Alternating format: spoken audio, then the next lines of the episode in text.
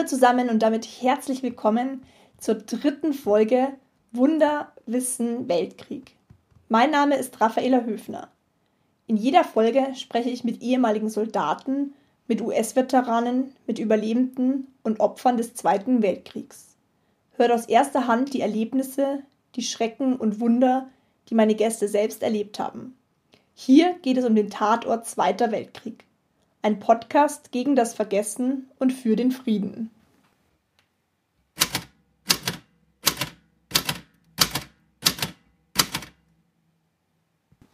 Dreizehnter Februar 1945. Raus, alle raus aus dem Zug. Einer der Soldaten reißt unsere Tür auf. Seine Augen flackern. Ich werfe einen Blick auf meinen Zwillingsbruder und setze mich in Bewegung. Ein Bein vor das andere. Wie schwer ist es auf einmal zu laufen. Stöhnen dringt an meine Ohren. Im Zug kauern verwundete Soldaten, die sie in die Richtung der Türen schleppen. Manchen von ihnen gelingt es selbst zu gehen. Andere müssen getragen werden. Als ich vor der Zugtür stehe, schlägt mir die Kälte ins Gesicht und raubt mir fast den Atem. Es ist Februar. Die Nacht liegt schwarz vor uns. Das Verdunkelungsgesetz. So hat es Mutter uns erklärt. Warum müssen wir raus? fragt meine Mutter aufgeregt.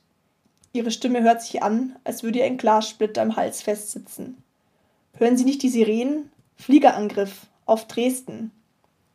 Der Soldat hebt mich hoch und wirft mich in die Arme eines anderen, der unten am Gleis wartet.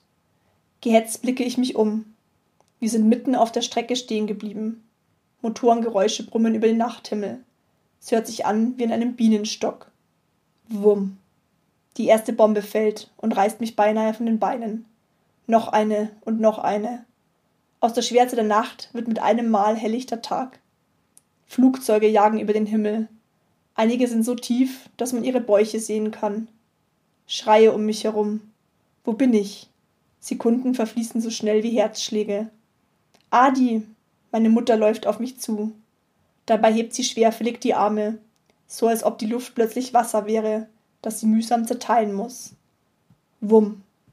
Der heiße, stählerne Leib der Lokomotive wird aufgerissen.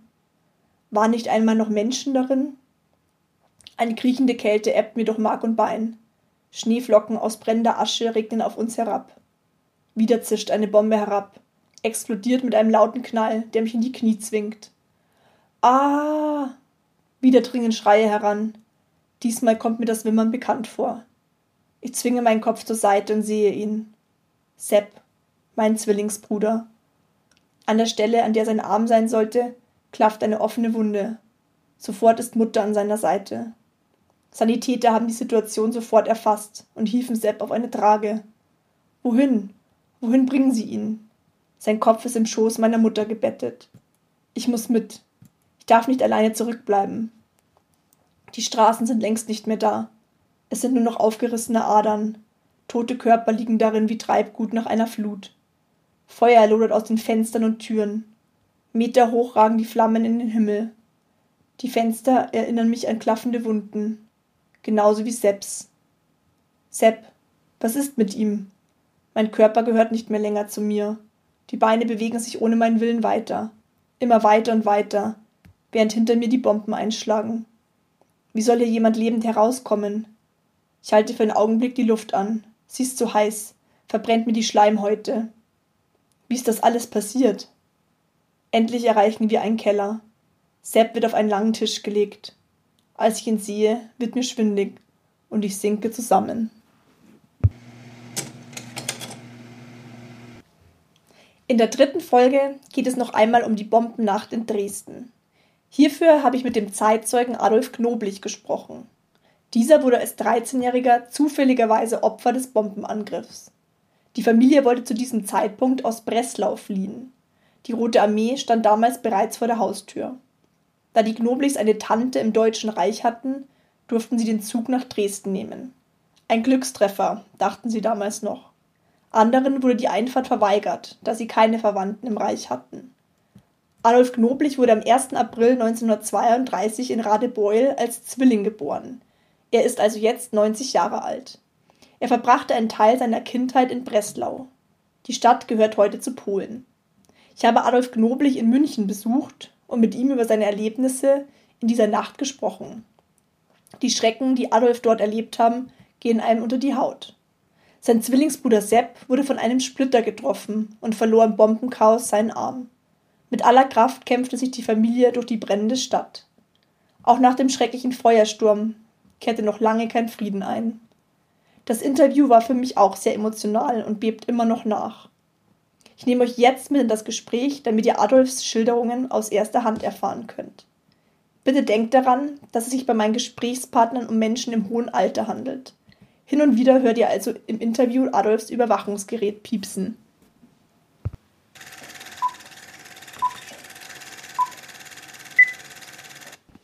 Lieber Herr Knoblich, herzlich willkommen in meinem Podcast Wunder, Wissen, Weltkrieg. Ich freue mich sehr, dass Sie sich bereit erklärt haben, uns Ihre Geschichte zu erzählen. In der letzten Folge ging es ja bereits um die Bombennacht in Dresden. Auch Sie haben diesen schrecklichen Angriff hautnah miterleben müssen. Bevor wir jedoch darauf eingehen, würde ich Sie bitten, uns eine kurze Biografie von sich zu geben, wo und wann Sie geboren wurden. 1.4.32. Ein April-Scherz sozusagen, oder? 1. April. Und noch Zwilling. Mhm. Nicht? Mein Bruder, der also dann den, mein, ja, mein Bruder, der den Arm verloren Mhm. hat, den linken, nicht? Und dann noch, und in Kötschenbruder geboren. Wo ist das nochmal genau? Kötschenbruder kennen Sie nicht? Nee, Kennen Sie nicht Karl May? das kenne ich schon, ja, aber Kötschenbruder geboren. okay. Nicht? Und aber dann 36 ist mein Vater nach Breslau gezogen, hat dort was, hat dort gearbeitet, bis er das Militär ihn geholt hat. Was hat Ihr Vater beruflich gemacht damals? Bitte? Was hat Ihr Vater beruflich gemacht? Der, der war Gro- Kaufmann, heute würde Mhm. man sagen Großkaufmann. Mhm. Nicht? Der hat äh, in Großfirmen, zum Beispiel Hacketal. Hacketal ist einer der größten Kabelhersteller in der Bundesrepublik. Nicht? Hat äh, äh, Hacketal, dann hat er Schienen verkauft für die Bahn. Mhm, ja, das war natürlich praktisch zu der Zeit. Das hat, man ja überall Der gebraucht. hat, der hat Schienen verkauft, nicht? Und äh, zum, ja, das war seine, das eine, die haben also in Dresden in einer Villa gewohnt und es war ein großes, nobles Haus, muss ich das ganz schön sagen. Und äh, Hacketal, dann hat er, also er hat eigentlich in ganz in, in der Großindustrie gearbeitet. Mhm. Was er dann nach dem Militär gemacht hat, das war ja alles zerstört, das weiß ich nicht mehr. Das ist denn das. Mein Bruder, der war, also der war ja äh, beim Militär, ist ja beim Militär gelandet. Der, Hat- Sie hatten einen älteren Bruder auch noch, oder? Ja, Also einen Zwillingsbruder und noch einen älteren Bruder. jawohl, Mhm. einen älteren Bruder, nicht? 20. Und äh, der war Jahrgang 20 und wir waren Jahrgang äh, 32. Mhm. Zwölf Jahre älter. Ja. Deswegen war er dann auch bei den Fliegern, da wollte er ja immer schon hin. Mhm. Nicht? Das, war, das war die Familie. Dann hatten wir eine, eine Schwester von meiner äh, Mutter, die lebte in äh, Radebeul. Eins, Mhm. gab er eins und zwei, nicht? Das war dann, und ja, also die, die Großeltern, der Großvater, das waren Oldenburger. Meine Mutter war von einer Familie, die, äh, das waren drei Mädels, drei Mädelhaus, Ja, das sind wir auch. Ich habe auch zwei Schwestern. drei Mädel. Und äh, meine Mutter, der Vater war ja da diese, ja, das, nannte man früher Handelsbevollmächtigter, äh, nicht, hat er alles für die Großfirmen mit unterzeichnet. Und meine Mutter war privat. Aber viel mehr ist nicht drin. Mhm. Ja, ein Jahr nachdem Sie geboren wurden, ist ja Hitler zum Reichskanzler ernannt worden. Können Sie sich noch an die Kindheit erinnern unterm Hakenkreuz? In Anführungszeichen, was sich da verändert hat. Erstes Mal waren wir, war Hitler unser Pate. Mhm. Ja, drum der Name Adolf. Mhm. Ich ha- musste Adolf heißen und mein Bruder Franz Josef. Okay. Von der Mutter her. Mhm. Nicht? Weil die in Österreich aufgewachsen ist. So sind wir Und das dann das Wesentliche, also dass wir noch so leben, muss ich mich heute selbst fragen, dass wir das alles durchgestanden Mhm. haben.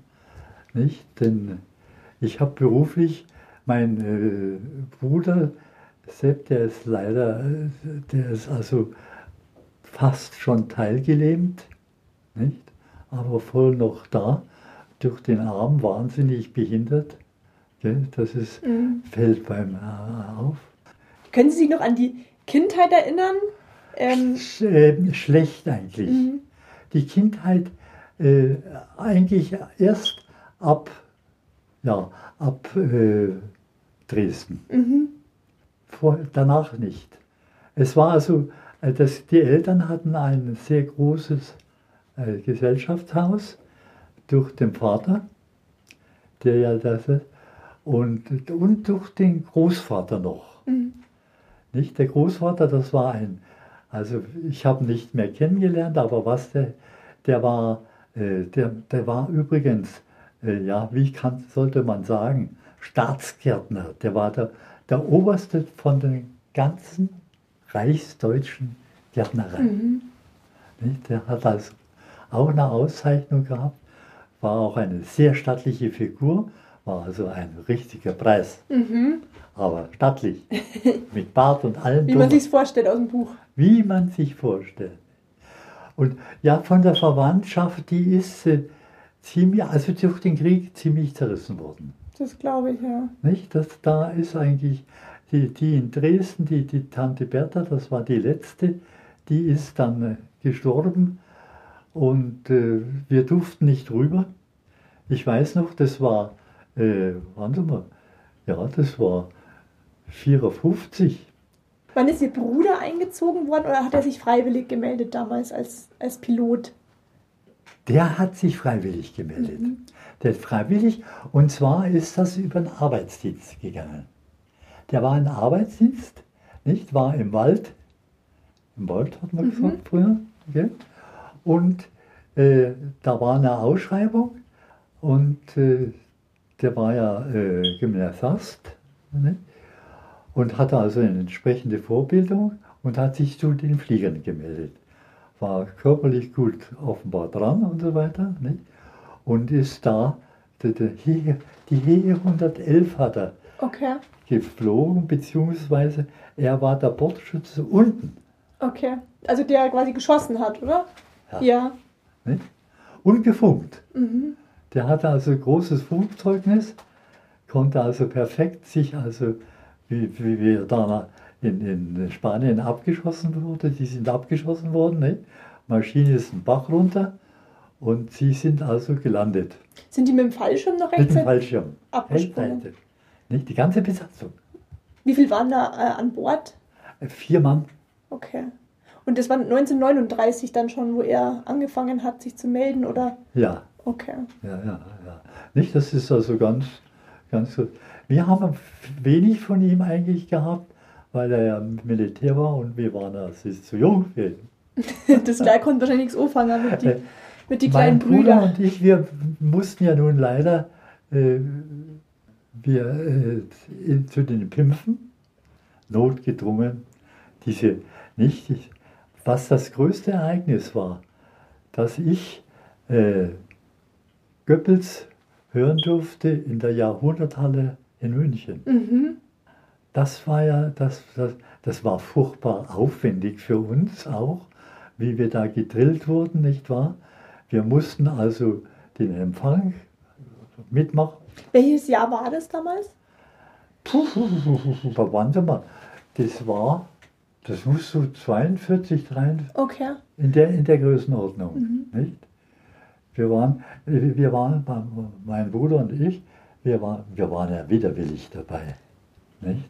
Weil wir, wir mussten, wir wohnten in äh, Breslau, hatten wir ein, wohnten wir in einer ganz modernen Siedlung. Bischofswalde nannte sich Mhm. das. Nicht? Wir konnten um die Ecke gehen, da waren wir in der Oder drin, hatten dort unseren Badeplatz und so weiter. Und das war die Wohnung, also Breslau, wie ich dann Breslau wiedergesehen habe, da ist einem das richtig so warm. Das hat, ist ja eine Stadt, die hat einen sehr starken österreichischen Slang. Mhm. Nicht? Also ist, ist eigentlich Maria Theresia orientierter, okay. habe ich, hab ich immer gesagt. Nicht? Weil das also äh, auch so mit den Wirtschaften und, und Speisen, nicht? Das, also Breslau, wenn, wenn wir da groß geworden wären, das, das wäre wär schön gewesen. Nicht? Na, sollte nicht sein. Können Sie sich noch an den Kriegsbeginn erinnern? 1939? Äh, da waren Sie zwar noch relativ klein. Da waren wir relativ, da haben wir eigentlich gar nichts mit. Politisch haben wir eigentlich gar nichts mitbekommen. Mhm. Das war, das waren die, die damals, wir wohnten äh, in einer Wohnung, wo, also Sepp und ich hatten ein Zimmer, nicht ein Elternzimmer oder wir hatten ein eigenes Zimmer. Auch ein eigenes Bad ja, das war ja schon toll zu der damaligen Zeit. War ja, ja mhm. das war eine ganz moderne mhm. Wohnung. Nicht? mit allem drum und dran, mit, also auch mit Garten. Nicht? Wir hatten, die, die, die Mutter war eine, die hatte gerne, also Blumen in jedem Fall, mhm. denn sie stammte ja durch den Großvater aus der Gärtnerei. Stimmt, dann ging das dann weiter mit der Blumenleidenschaft. Ja, ja, ja, ja. Wir haben, also wir haben viel gemeinsam äh, Österreich. Doch, Hammer. Und vom Haus her. Also die, die Schwestern meiner Mutter waren sehr stark österreichsorientiert. Also die eine mit der Kindererziehung immer Stellen in Österreich gehabt. Nicht? Und die andere hat, war äh, Schneiderin. Mhm.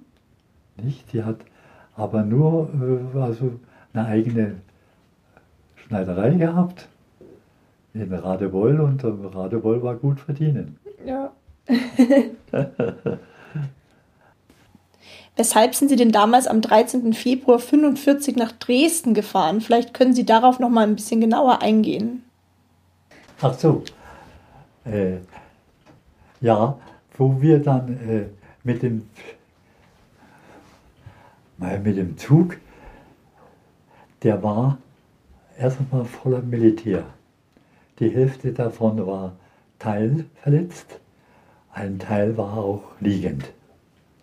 Ich habe nur, immer nur, immer äh, das so empfunden, Mensch, wo, wo fahren wir noch hin? Und alles neue Leute, auch von der Sprache. Ich habe also nie Sächsisch gesprochen. Mhm. Das Haus, also wir daheim haben nicht Sächsisch gesprochen. Das war zum Teil mein, mein Glück. Und da aber, aber wie wir da reingefahren sind, das war ja, alles war ja dunkel, nicht? Verdunkelt waren ja, der Zug fuhr teilweise dunkel und äh, wie wir da reingefahren sind, da hat der Zug geknirscht, wahnsinnig. Und dann ist nur noch so äh, Militär durch den Zug, die gehen konnten, raus, raus, kein Gepäck mitnehmen, raus, raus, raus nicht sofort raus. Links raus, links raus, mhm. alles links raus. Haben auch uns geholfen. Also wir konnten ja den hohen Zug nicht rausgehen. Ich, ich glaube, ich wäre bald da hängen geblieben. Mhm. Und sind dann da in die Gärten rein und haben uns dann hinter die nächste Hüttenwand gelegt, nicht hingelegt und schon ist losgegangen. Mhm. Und ich weiß nicht, ich habe nicht irgendwie das, wie ich das, das wahrgenommen, wie die getötet wurden neben mir und der Sepp verletzt wurde. Mhm. Überhaupt nicht. Und auch wie ich, wie wir dann weggegangen sind oder die Tage in Dresden. Wo wurde Ihr Zug damals gestoppt? Schon in Dresden oder noch vor Dresden? Äh, das waren 15 Kilometer von der Stadtmitte. Mhm. Ah ja. Nicht, das, das war mhm. unser Glück. Ja. Der Bahnhof ist überhaupt nicht beschädigt worden, Ach, wenn wir reingegangen wären. Ja. Das war also die, die Flieger, wir haben teilweise so die Flieger erlebt über uns. Mhm. Nicht? Die fuhren, das ist, die müssen bedenken, das waren Bomber, das waren diese Bomber. Das waren also, die, ja, über Dresden waren Briten, Franzosen, später Amerikaner, die waren gemein. Das waren also die, und die sind eigentlich, also sie haben teilweise die Piloten sehen können. Ach Wahnsinn, die sind Vor so tief geflogen. Die sind, ja, ja. Die, die waren ja hier unten noch Kanzeln. Ne?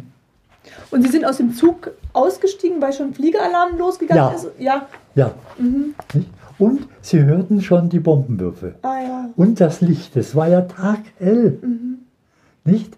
Sie, sie, sie konnten also den Abhang, konnten sie nicht. Sie sehen ja hier, wie die gelagert sind, die Toten. Die haben einfach Gleise hingelegt und haben sie draufgeworfen. Und Sie sind zufälligerweise an dem Tag, wo auch der Angriff war, mit dem Zug nach Dresden gefahren. Jawohl, Das ist ja auch ein Unglück. Und wieso sind Sie nach Dresden überhaupt reingefahren damals? Nein. Ja, also wir waren in der Stadt drin. Mhm. Und wieso waren- sind Sie nach Dresden gefahren damals? Äh, wir sind, wir, der englische Garten oder der große Garten, ich weiß nicht, ob Ihnen das ein Begriff langsam ist, das ist ja, Dresden hat ja das größte Gartengelände der Welt. Mhm. Nicht? Und das wurde ja zu 100 Prozent getroffen. Ja. Das sind, und der Hauptbahnhof. Der Hauptbahnhof standen 20 Züge voller Leute drin. Der war voll. Die sind alle weg. Und im Keller sind sie verbrannt. Ja. Und wieso sind Sie dann damals mit dem Zug mit der Familie nach Dresden gekommen? Ja, Und, und warum? Warum sind Sie da reingefahren? weil wir, nach, weil wir zu unseren Verwandten Zu den wollen, Verwandten. nach Radebeul. Ah ja. Nicht? Und da durften Sie nur rein, weil Sie eben Verwandte hatten im Reich. Jawohl, Okay. ja, ja. Und können Sie diesen Fliegerangriff? Ja, die hatten sogar gesagt, wer im Reich Verwandte hat, Mhm. nimmt den Zug. Okay. Es hat damit keiner gerechnet, wahrscheinlich, dass, dass Nein. Bomben fallen an dem Tag. Dresden ist, hat bislang zu diesem Termin noch keinen Angriff gehabt. Dresden war zivil erklärt, vom Roten Kreuz sogar. Man hat also nie rechnen können bis zu diesem Zeitpunkt. Können Sie diesen Angriff beschreiben, als Sie aus dem Zug ausgesprungen sind, Äh, sich dann hingelegt Das haben? Springen war nichts. War nix. War ja zu hoch. Mhm. Nicht, Sie müssen denken, also der Ausgang ist, wenn Sie auf offenem Gleis sind, wenn Sie auf einem normalen Gleis sind, sitzen, während ist ja noch die Gleisanlage, der Schotter, Ja. ist ja noch mal hoch. Nicht? Also äh, Meter 50 mindestens. Ja? Also ich kann mich entsinnen, dass da diese äh, Stangen, die, die, Griffe, wo sie eingestiegen sind, nicht? die gingen ja bis unter die Treppe. Und dadurch konnten sie sich runterangeln. Nicht? So ist man teilweise runtergekommen. Auch wie wir zurück sind. Nicht? Es war ja, also äh, zurück war folgendes, da hieß es, für euch steht ein Zug auf dem Gleis, wo ihr zusteigen könntet. Nicht? Da sind wir zügiger. Aber wir sind ja von Dresden, mein Vater und ich, gar nicht mit dem Zug weggekommen, weil keiner mehr ging. Mhm. Konnte ja keiner mehr den Dresdner Bahnhof. Wir mussten, wir hatten nur die Möglichkeit, nach Neustadt, das heißt über die Elbe gehen, Mhm. aber da waren die Brücken kaputt. Klar. Also wir mussten da bleiben. Wie ist Ihr Bruder verletzt worden? Ihr Zwillingsbruder? Äh, am linken Arm. Von der, von der direkt von der Bombe getroffen worden oder Von der, das, ist, das sind so Art äh, Schrapnellbomben. Ah, das, Sie okay. müssen sich ein, ein Sechskantrohr vorstellen. Mhm. Nicht? Die sind gebündelt geworfen worden, gebündelt. Mhm. Haben sich dann daraus gelöst, sind dabei explodiert und mit einem Schweif runter. Mhm. Nicht? Sie haben also, äh, also äh, meinem Vater hat die Hose äh, angesenkt, weil die Bomben kamen auch teilweise auf der Wade zu liegen bei den Leuten. Okay. Hm? Und Ihr Bruder ist dann direkt von so einem Teil getroffen worden am Von Arm. dem Splitter. Also von einem Splitter. Nicht? Es, waren ja, es sind drei Bombenarten gewesen. Okay. Nicht? Und die schlimmsten waren die Flächenbomben. Das waren also diese Schrapnell, wissen Sie, erst Schrapnell, die die Wunden gemacht haben, denn da musste erst der Körper weg. Das, das, die, also die Brandbombe und der hat alles gebrannt. Da war eine Füllung drin, die brannte. Und wie ist Also, dann weitergegangen haben, worden? sie haben sich die Finger verbrannt. Unglaublich. Wenn sie die Bombe weggenommen haben, Mhm. haben sie verbrannte Finger gehabt. Und wie ist es mit Ihrem Bruder weitergegangen? Hat der direkt den Arm verloren oder war der erst schwer verletzt? Der war, der hing dran, Oh Gott. nicht? Den hat, also den haben sie äh, in eine Liege, in so eine, es war eine bequeme Liegematte, also äh, Lager.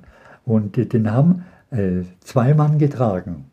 Und die haben ihn aber vorher, das waren Sanitäter übrigens, nicht? die hatten äh, Zeug dabei, haben also eine Wunde zugedeckt. An, nicht das, den, den, den Arm mit eingebunden. Nicht? Sie haben, äh, das ist eine, also wenn man einen Unfallgeschädigten aufnimmt und man kann, da- das Glied hängt noch dran, Ja. sollte man in jedem Fall versuchen, das Glied ran zu binden. Ja, Nicht?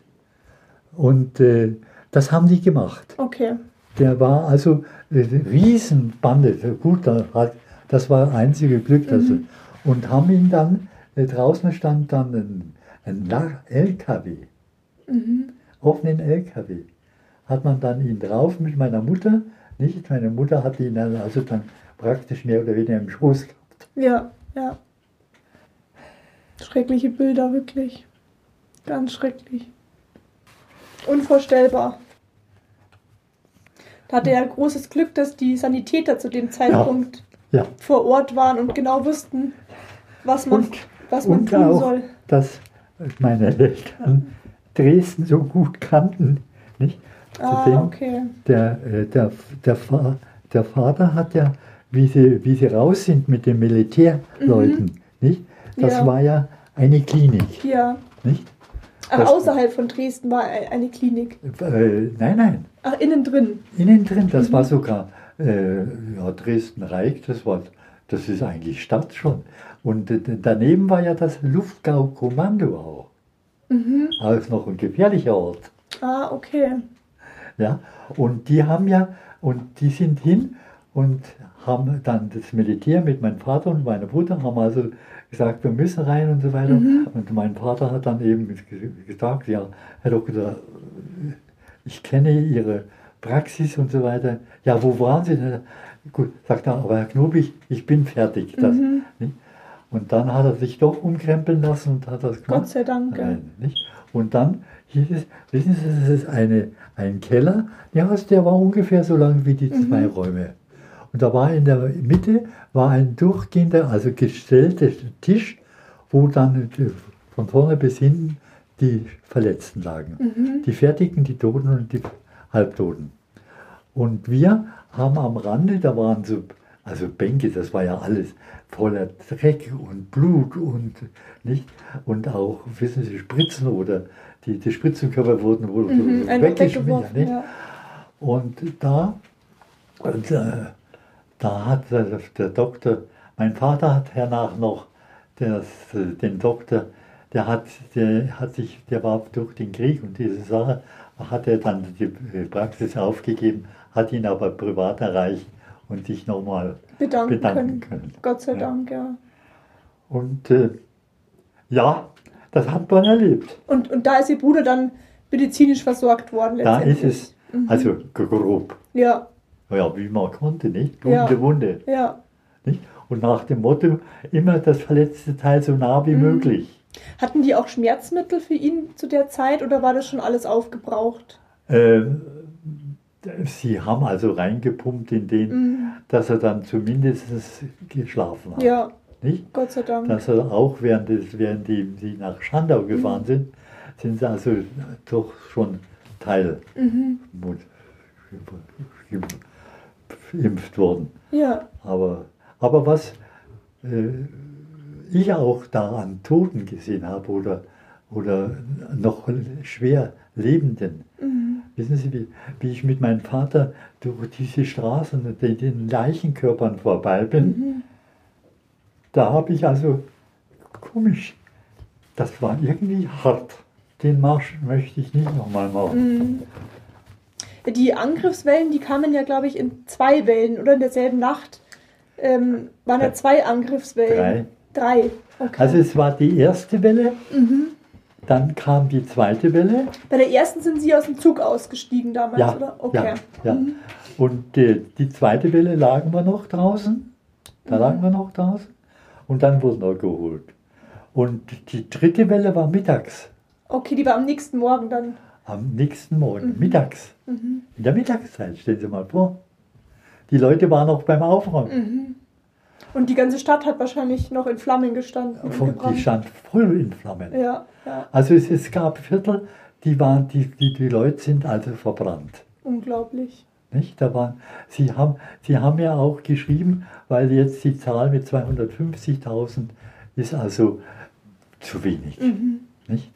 Das wird auch, also wer am besten schreibt, wer also ganz nüchtern schreibt, das ist also auch ein Zwölfjähriger, gemäß Sassen, und die von der Schule bei Alarmvergabe mussten sie dann, sind die raus und haben dann äh, die, vor allen Dingen den Familien mit Kindern geholfen äh, zu packen. Die waren noch in, in der Wohnung drin ah, und haben den Bunker gepackt und so weiter. Das mussten die machen und sind dann aber selber im Bunker drin sein müssen. Es haben wahrscheinlich gar nicht alle rechtzeitig in den Bunker reingeschafft. Das war ja so überraschend, dass man gar nicht die Möglichkeit hatte. Äh, äh, falls Sie Interesse zum Lesen haben, ja, sehr.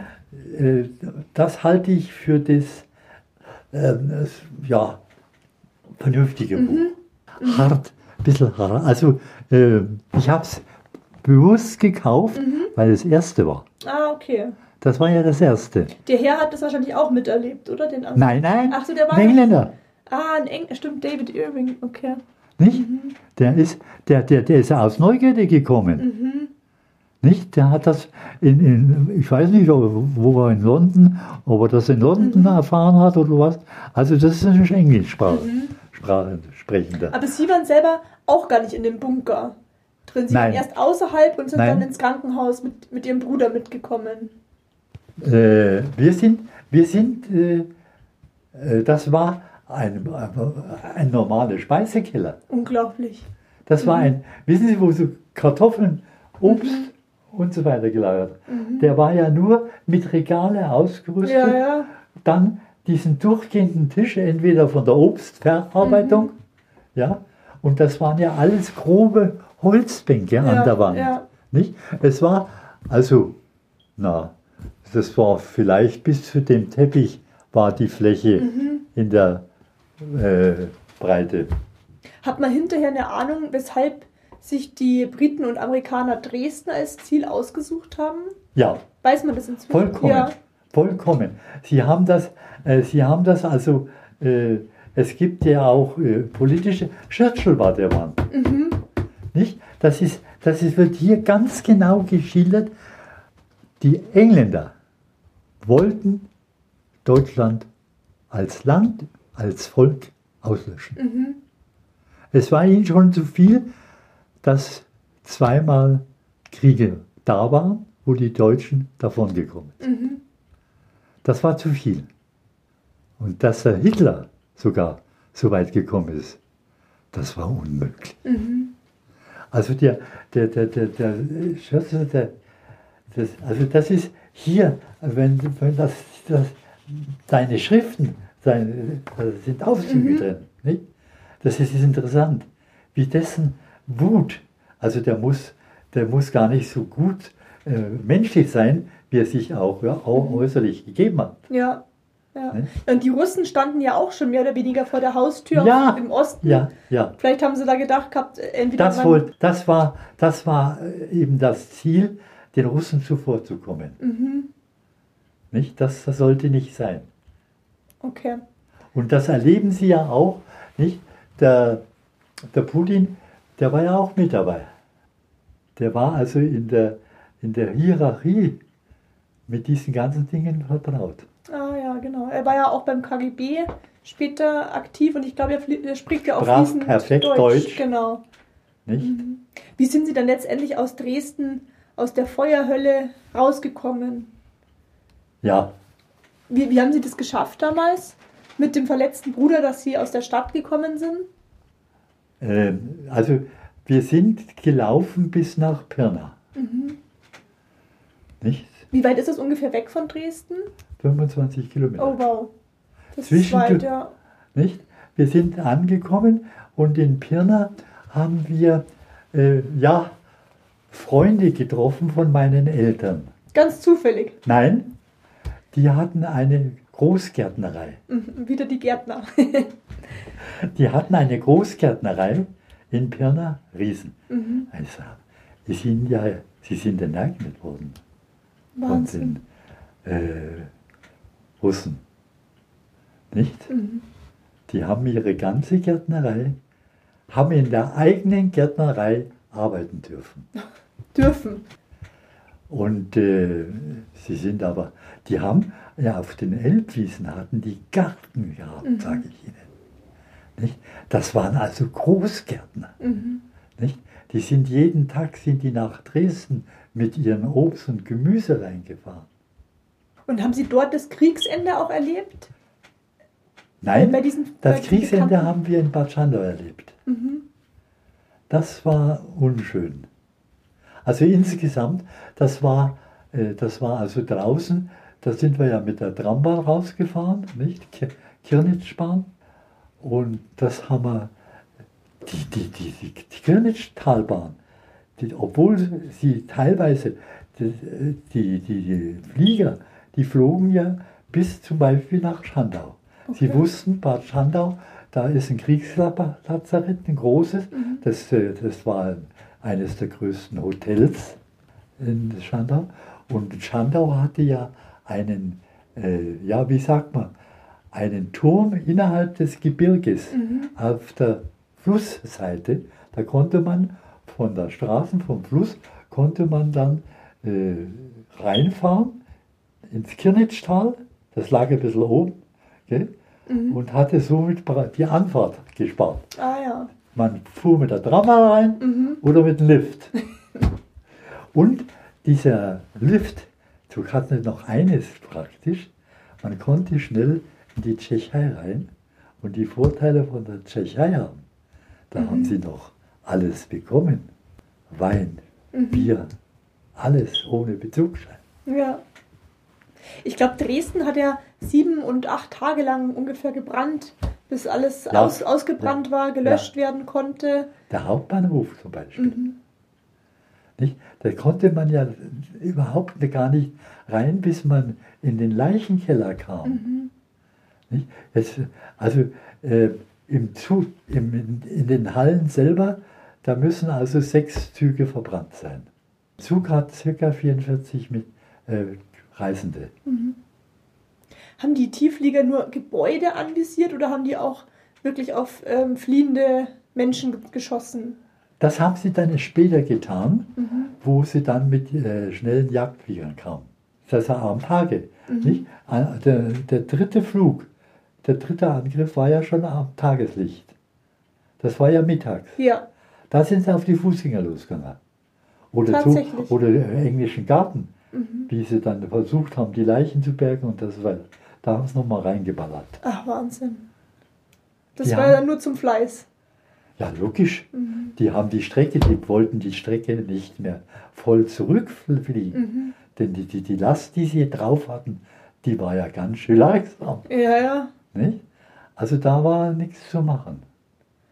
Da Aber- denkt man sich, das ist vorbei und man, man ist wieder in Sicherheit und dann kommt man nochmal eine Welle und. Also äh, wir haben den, das erste Mal, wir sind ja noch bei der Besatzung reingefahren, nach, konnten wir ja noch Mhm. reinfahren.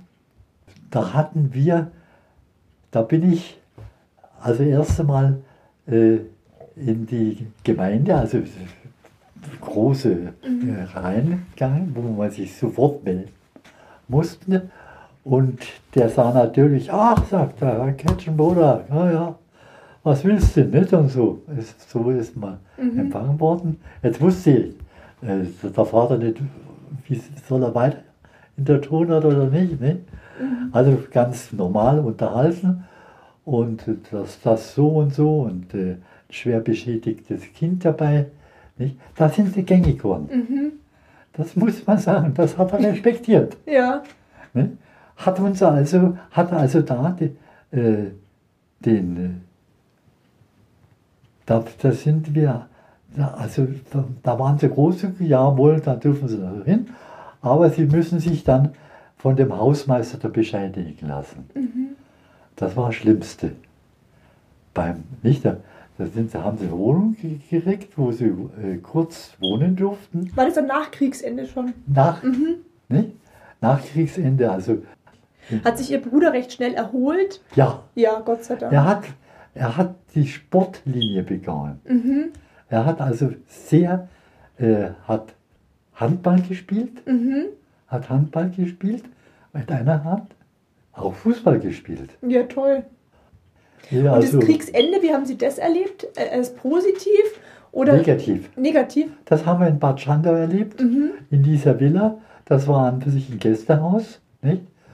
Und äh, da äh, sind wir, dann ähm, äh, haben wir, sind also, das waren glaube ich Tschechen oder was, die sind reingekommen, haben also sich erstens mal an die Frauen gemacht. Mhm. Vor uns.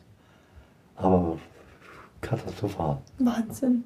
Das hört man immer nur aus, eben aus Erzählungen. Und da war das auch, äh, das haben wir dann das erfahren müssen von anderen, die das, das sind dann die Leute, die gut zu Fuß waren, die sind runtergekommen, weil da unten standen dann äh, deutsche Soldaten, verwundete Soldaten, schwer verwundete Mhm. Soldaten und die wurden in die Elbe gekippt.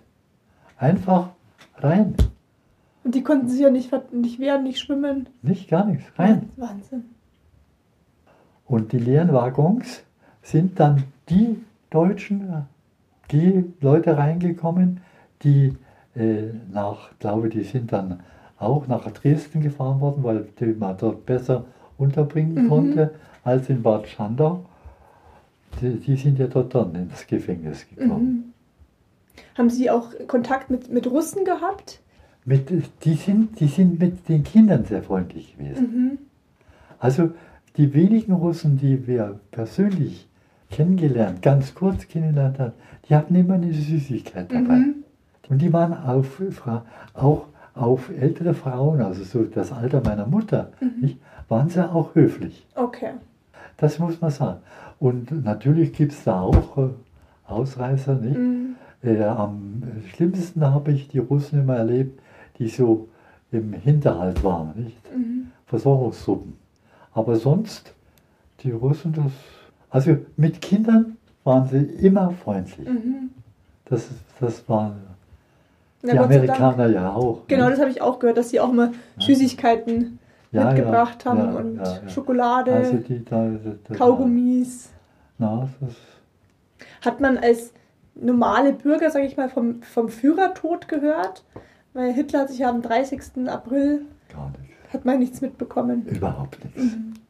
Man war wahrscheinlich einfach so mit sich selbst beschäftigt, mit dem Überleben, Ja. dass man nicht nach rechts und Also links sie, schauen konnte. sie haben, was sie nicht betraf, hat sie nicht Ja. interessiert. Ja, Also sie haben, komisch, so ganz natürlich Abstand gemacht. ja.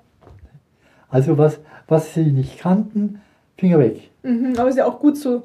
Also nur so Also kann man die ganz- Energie auf sich selbst Ganz, konzentrieren. ganz kritische, Mhm. nicht? Also wenn, wer sehr freundlich war, Vorsicht. Mhm. Das weiß ich noch. In München, die paar, die paar Tage, die wir bei meinem Bruder wohnen konnten, nicht wahr? Dass, wenn sie da in die, die, die Müllstraße gegangen sind, hast du nicht was? Das war ja auch anders. Haben Sie von Ihrem anderen Bruder äh, während der Kriegszeit noch was gehört, nachdem er abgeschossen wurde in, Äh, in, ja. in Spanien? Äh, da hatten wir über, über das Konsulat, Mhm. also das spanische Konsulat, äh, hat sich ja um die Leute gekümmert. Mhm. Der ist sofort, nachdem sie gefangen genommen worden sind, sind sie sofort von dieser Institution, die haben schicke Anzüge gekriegt, ja, haben einen äh, spanischen Pass bekommen, Okay. nicht, sind voll gesellschaftlich aufgenommen worden. Mhm. Hat auch, äh, mein Bruder hatte nette Geschichten erleben können. Hat komplett Spanisch, ge der Wahnsinn. konnte sich in Spanisch ausdrücken, Mhm. das war Das war wunderbar. Ist er in Spanien dann geblieben nach dem Krieg oder ist er wieder nach Deutschland zurückgekehrt? Er ist nach Deutschland zurückgekehrt und zwar sofort, sobald er weg konnte. Da wurde er erst interniert in Deutschland, in, äh, oben in Norddeutschland, wo die V2 gebaut wurde. Okay. Wurde da also als Gefangener Mhm. und hat dann äh, sich schnell angeeignet, Kaufmann zu sein, hat dann äh, eine, in einer Kleiderfabrik konnte er, hat einen Handelsvertreter gemacht Mhm. und hat Herrenanzüge, Herrenbekleidung Ah, ja. Haben Sie sich wiedergesehen nach dem Krieg?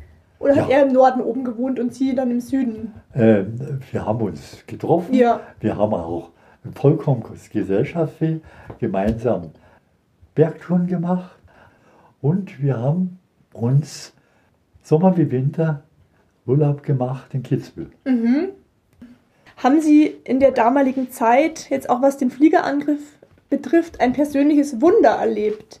Nein, Nein, wo Sie sagen, das war ein Wunder, dass ich nein, rausgekommen bin, dass ich Nein. überlebt habe. nein. Das habe ich also als Wunder, ich würde es jetzt, ich fange jetzt erst an, Mhm. Mensch, hast du ein Muscle gehabt? Ja, Weil ich alle Phasen durchgespielt habe. ja, Nicht? Hast du ein Muscle gehabt? ja. Ja? Und ich habe mich gefreut, dass ich so alt werde, Mhm. habe auch alles getan sportlich, Ja, dass ich das durchhalte, bis eben dann diese äh, Knochengeschichte kam. Mhm. Das kann ich nicht ändern. ja. Was würden Sie denn der neuen Generation mit auf den Weg geben wollen oder als, als Tipp geben? Der, äh, der neuen Generation würde ich alleine von der, äh, von der beruflichen Seite mindestens zwei Berufe, Mhm. am besten drei. Und jeden Beruf so speziell, dass du das vielleicht noch machen kannst und eventuell einen Stamm aufbaust, so in der Größenordnung von 20, 25 Leuten. Mhm. Das bewahrheit sich jetzt. Nicht? Ja, nicht größer. Schon ist aus. Nicht? Das beherrschst du. Sehen Sie doch jetzt mal, was los ist. Mhm.